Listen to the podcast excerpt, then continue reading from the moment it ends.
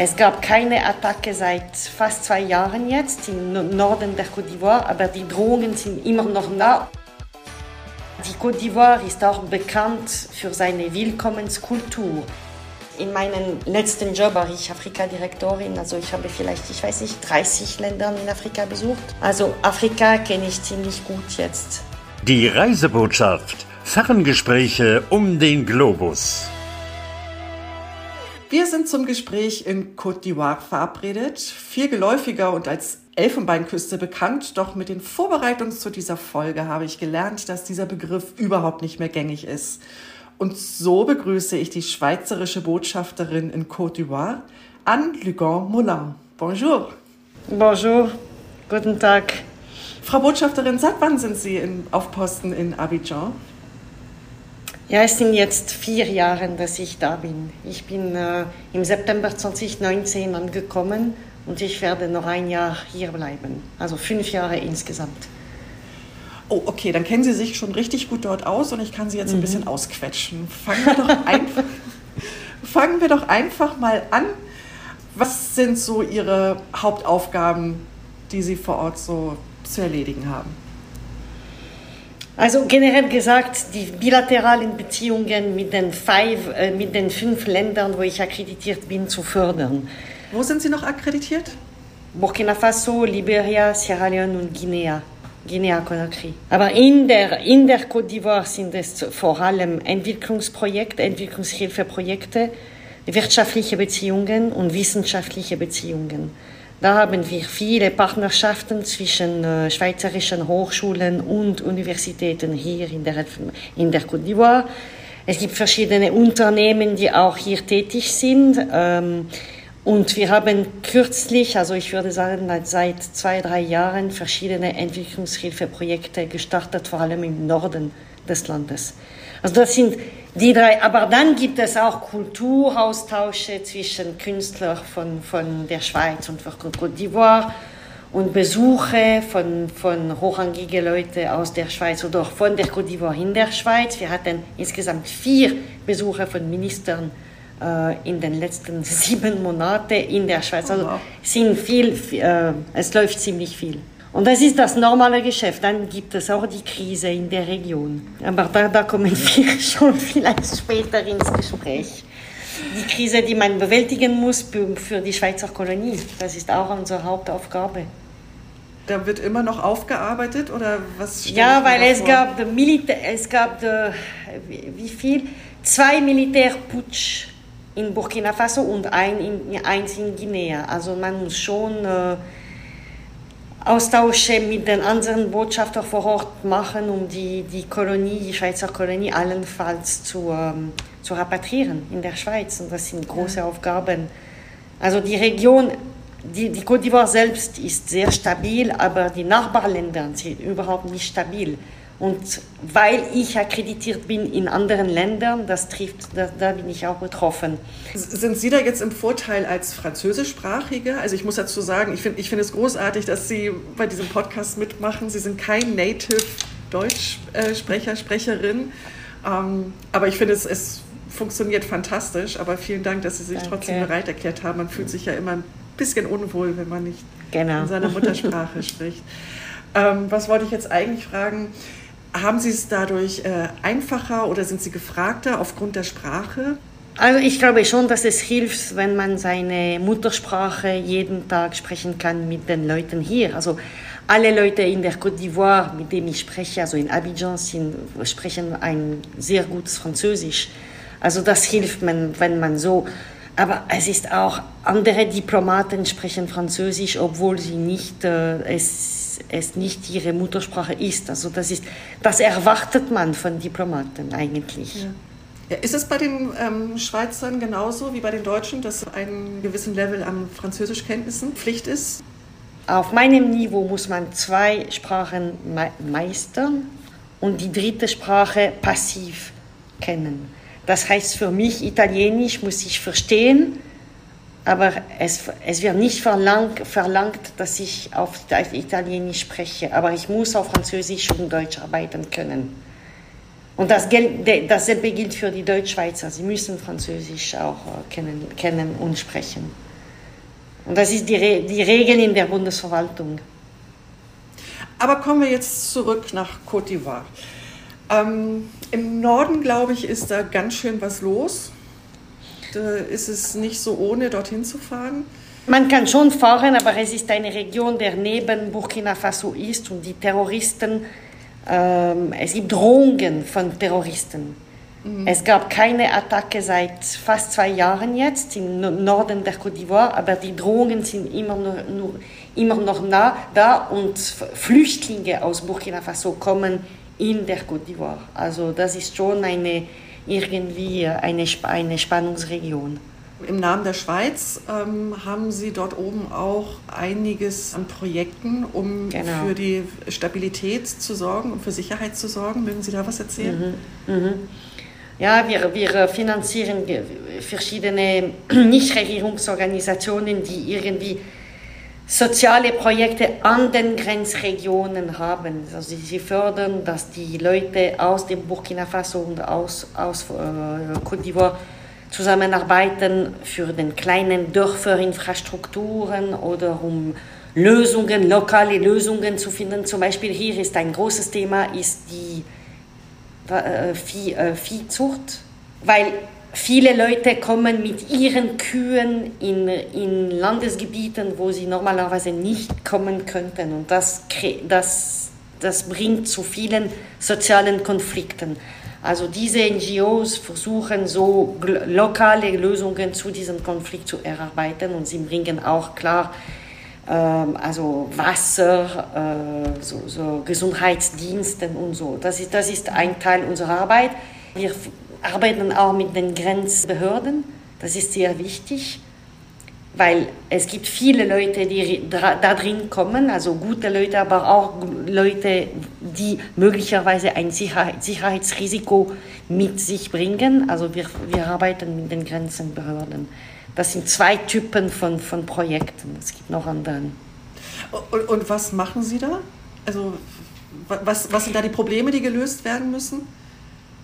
Also vor allem, ich würde sagen, öffentlichen Diensten, dass, also die, diese öffentlichen Dienste zu, zu, zu den Dörfern zu bringen. Also es ist nicht überall, dass es Elektrizität gibt, Wasser gibt, äh, ein kleines Spital oder Gesundheitszentrum, dass man zu den, zu den Dörfern, die sehr, die, die weg sind von den, äh, von den Hauptstädten bringen. Das ist unsere Pflicht, also mit der Regierung, aber das machen wir durch gewisse internationale NGOs.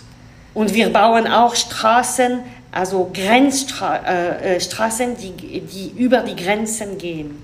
Das ist auch wichtig, so dass die Leute auf stabilen Straßen in, im Land kommen können und die können auch irgendwie kontrolliert sein. Ja. Sonst kommen durch die Wälder, durch überall und das, das bringt auch Risiko, weil nebenan ist dieses Territorium von Burkina Faso äh, und ich, ich sage es, 60 Prozent des Territoriums in Burkina Faso ist von den Terroristen bedeckt. Also das ist extrem viel. Das ist viel, ja. Reichen die Grenzkontrollen denn da aus?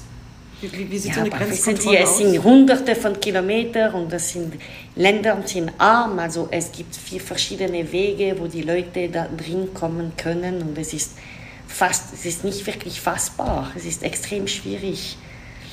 Und es ist auch eine heikle Frage. Also äh, die Côte d'Ivoire ist auch be bekannt für seine Willkommenskultur. Hier gibt es 25 Prozent der Leute, die nicht aus Côte d'Ivoire kommen, aber die leben hier in Frieden.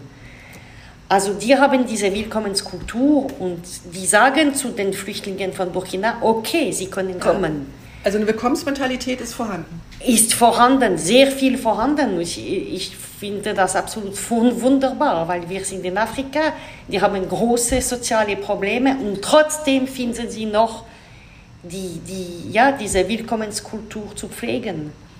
Und die, sind, ja, und die bemühen sich, die Leute zu helfen. Das finde ich fantastisch. Aber auf der anderen Seite müssen sie auch ein bisschen kontrollieren, um zu wissen, um was es, wie, was es, um was es geht dort ja. an den Grenzen.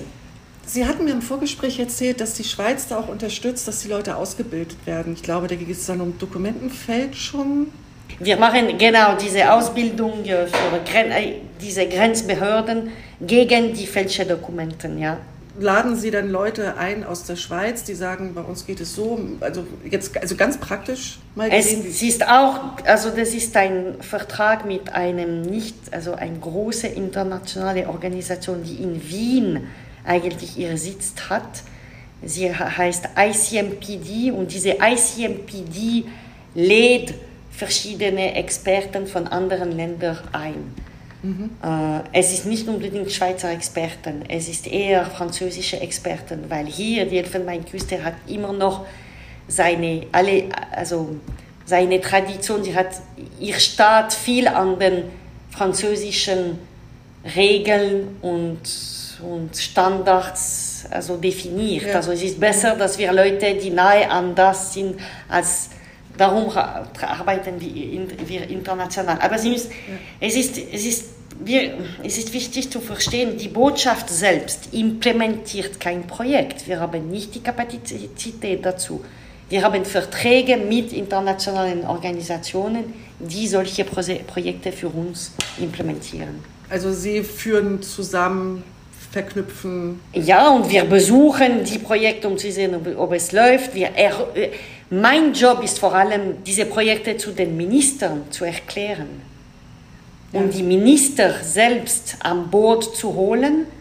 Und wir gehen dort und wir machen die Eröffnung des Projektes. Also meine Arbeit ist eine Repräsentationarbeit. Ich bin keine Entwicklungshilfe-Expertin vor Ort. Also ja. ich, es ist zu, diese, das zu erklären und auch von den Behörden zu hören, was, ihr, was sind ihre Bedürfnisse sind wo kann die Schweiz helfen, wie, was machen wir zusammen. Wir unterschreiben auch verschiedene Abkommen zusammen, das ist, das ist meine Arbeit. Wir hatten unser Nationalfeiertag fest hier in, im Garten der, der Kanzlei und es waren sieben Minister, die da waren. Es ist sehr viel. Das zeigt, dass die Schweiz viel, also sich engagiert mit den gewissen ähm, Behörden der Regierung in den Sektoren, die interessieren. Ist aber auch eine Anerkennung Ihrer ganz persönlichen Arbeit dann, dass Sie vor Ort sind, oder? Also das, das vielleicht. ich habe es lieber und man, es ist eine Anerkennung für was die Schweiz macht. ja gut, Sie machen das ja im Namen der Schweiz, aber der eine ja. macht es halt so und der andere so. Ja. Und es gibt erfolgreiche und weniger erfolgreiche. Und das hörte sich jetzt, jetzt halt sehr erfolgreich an. Aber warum ist eigentlich, äh, ich, mir ist aufgefallen, sind, alle Botschaften sind in Abidjan, die in Côte d'Ivoire sind, oder? Obwohl Abidjan ja. nicht die Hauptstadt ist. Genau, genau. Die, die politische Hauptstadt ist Yamoussoukro, aber die wirtschaftliche Hauptstadt ist, Hauptstadt ist Abidjan. Und das ist auch, wo alle Ministerien und alles, alle die Behörden sind hier. Nur der Senat ist in Yamoussoukro, das ist alles. Alles nur sonst ist in Abidjan. Und es gibt keinen Hinweis, dass wir umzügen sollten. Vielleicht machen wir jetzt einfach unsere Schnellantworterunde, dass wir noch ein bisschen über Abidjan erfahren. Mhm. Wo ist Ihr Lieblingsplatz in Abidjan? Die Küste. Also die Küste nicht direkt in Abidjan, weil in Abidjan gibt es viel Häfen. Aber ich würde sagen, 30 Minuten entfernt von Abidjan ist das Grand Bassam, die alte koloniale Hauptstadt. Die ist auch äh, UNESCO-Welterbe, aber ich gehe auf die Küste äh, in einem kleinen Restaurant und ich spaziere auf der äh, auf dem Strand. Was muss man in Côte d'Ivoire unbedingt gesehen haben? Was ist ein Muss? In Yamoussoukro vor allem die Kathedrale. Es wurde gemacht von Houphouët Boigny, wie die Kathedrale äh, Saint-Pierre im Vatikan. Also es ist schon interessant, das zu sehen. Sehr groß, aber interessant. Sonst gibt es hier in Abidjan das Hauptquartier, wie das Downtown heißt Plateau. Das sind alle Gebäude von den 50er, 60er Jahren. Wie kommen Sie mit dem Klima zurecht? Jetzt gut. Es war am Anfang äh, ziemlich äh, schwierig, weil es ist sehr heiß, extrem viel Dampf, bis zum 90 Prozent Dampf, also wirklich viel. Aber jetzt nach vier Jahren bin ich wirklich gewohnt. Haben Sie ein lokales Lieblingsessen? Äh, Aloco, das sind die Plantain-Bananen, frittierte Plantain-Bananen. Und, also das ist sehr berühmt, da findet man überall. Und was ich sehr lecker finde, ist Poulet Yassa, obwohl Poulet Yassa kommt aus Senegal ursprünglich, aber es ist jetzt auf die ganze Küste verbreitet worden. Aber Poulet Yassa finde ich sehr gut. Es ist äh, Poulet in einer Soße mit Oliven und äh, Zwiebeln. Welches Land möchten Sie unbedingt noch kennenlernen? Japan, ich glaube, das wäre es. Wenn Sie jetzt so auf Ihre, die letzten vier Jahre zurückblicken, was ist Ihnen besonders in Erinnerung geblieben? Das Covid-Jahr war speziell für zwei Sachen. Auf andere, eine Seite war es viel einfacher hier als in Europa, weil es waren weniger Fälle. Die Regierung hat während zwei, drei Monate alles geschlossen, inklusive Abidjan mit dem Rest des Landes und hat das Flughafen geschlossen. Alles. Also es war keine Möglichkeit, komplett alle Grenzen ein. Die drei Monate, wir konnten nicht raus. In diesen drei Monaten, wo es alles, wo alles geschlossen war, hatten wir 150 Leute, die in die Schweiz sollten. Und da haben wir, es war extrem schwierig. Äh, wir konnten mit den Franzosen, mit den Deutschen arbeiten, indem sie selber Flüge hatten, wo sie die Schweizer äh, mitnehmen konnten. Und wir haben unsere eigene Repatriierungsflug, also äh, eigene ähm, Flugzeuggesellschaft. Und wir haben unser Flug hier alles organisiert. Man muss sich schon vorstellen, die haben das Flughafen für uns geöffnet, wie die Behörden, weil alles war geschlossen. Also wir mussten klar die Erlaubnisse haben, die Bewilligungen haben von den, ähm, den äh, Verkehrsministerium und so. Das hatten wir. Mhm. Und darum haben sie irgendwie das Flughafen für uns geöffnet. Also alles Check-in, Sicherheit und wir haben die Leute auf dem Boden zum Flugzeug begleiten können. Das waren dann 100 Schweizer? Es waren Schweizer, aber es waren, es waren auch Europäer, weil als Schengen-Staat haben wir sehr gut innerhalb Schengen-Staaten und Botschaften hier gearbeitet und weil eben Frankreich und Deutschland und anderen unser Mitbürger genommen hatten, haben wir auch irgendwie als Reziprozitätsgeste auch mhm. andere Europäer mitgenommen in unseren Flugzeugen. Und sind Sie dann auch ausgeflogen oder sind Sie geblieben? Nein, ich bin geblieben. Ich bin immer, ich musste bleiben. Wir hatten einen Auftrag, ja. obwohl wir nicht wussten, wie lange es dauern würde, wie, wie lange die, die Grenzen noch geschlossen bleiben würden, mussten wir bleiben. Nein, nein. Alle Staff sind geblieben. Also die Schweizer, wir hatten einen Auftrag von unserem Ministerium, also unser Departement. Ihr müsst bleiben. Gibt es viele Schweizer in Côte d'Ivoire? 320, mehr oder weniger, ja. Mhm. Ah, okay. Nicht so viel. Und würden Sie sagen, oder würden Sie Côte d'Ivoire auch als Touristenland empfehlen? Die Natur in Westafrika ist weniger interessant. Es, es sind Wüsten im Norden oder die, die Savannen und sonst Wäldern.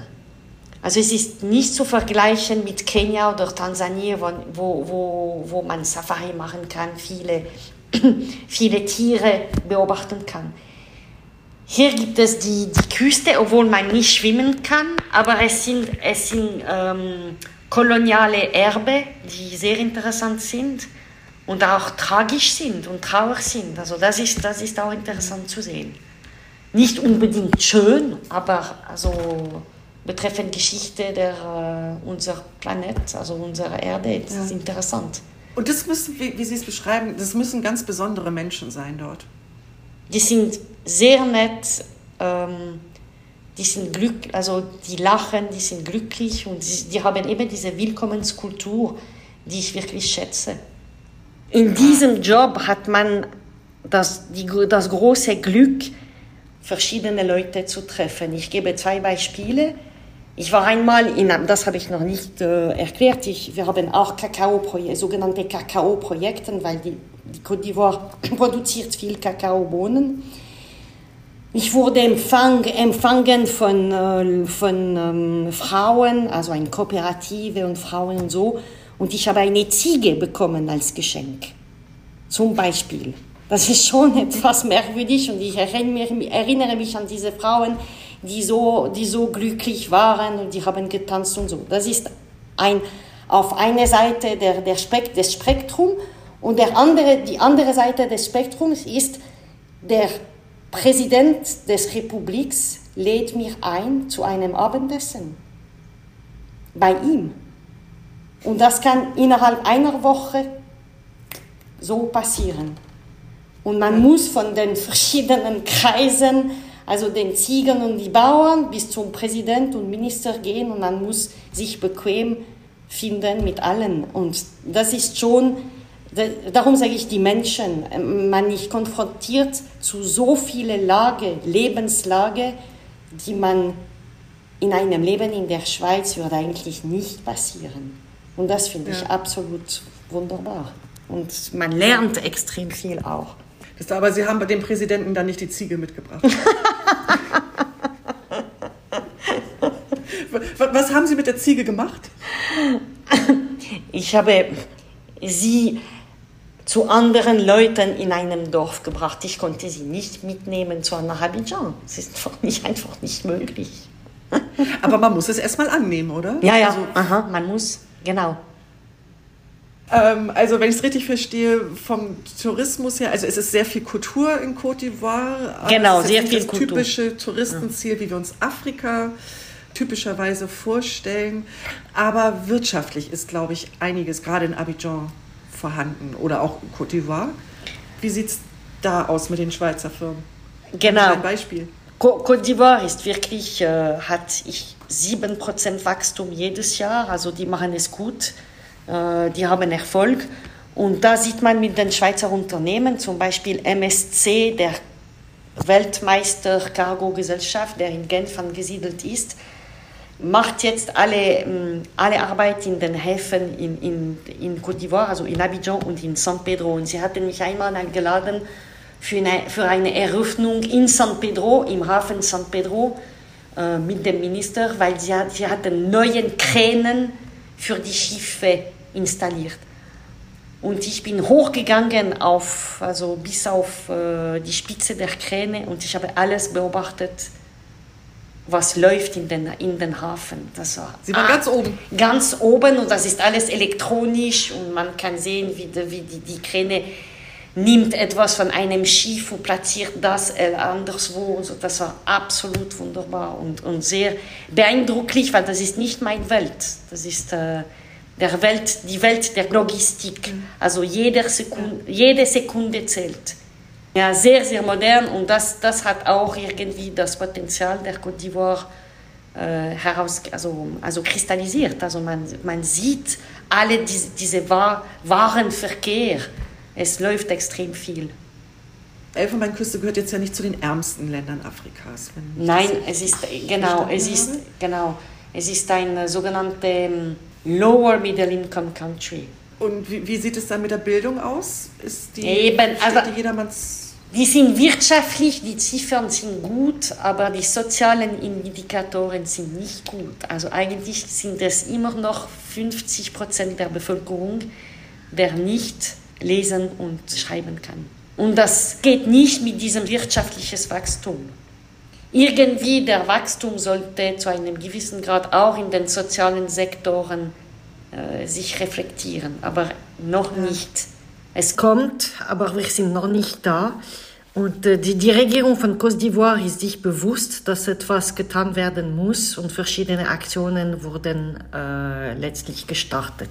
Das heißt, das muss noch angegangen werden. Ja. Hört sich alles sehr gut an, aber da müssen ja. Sie noch dran. Ja, genau. Frau Botschafterin, ich danke Ihnen vielmals für Ihre Zeit. Das waren ähm, sehr interessante, sehr amüsante Einblicke, die Sie uns da gegeben haben. Und dafür danke ich Ihnen herzlich. Vielen Dank. Vielen Dank an Ihnen, Frau Jentsch. Ich wünsche Ihnen alles Gute. Danke, danke, vielen Dank. Auf Wiederhören.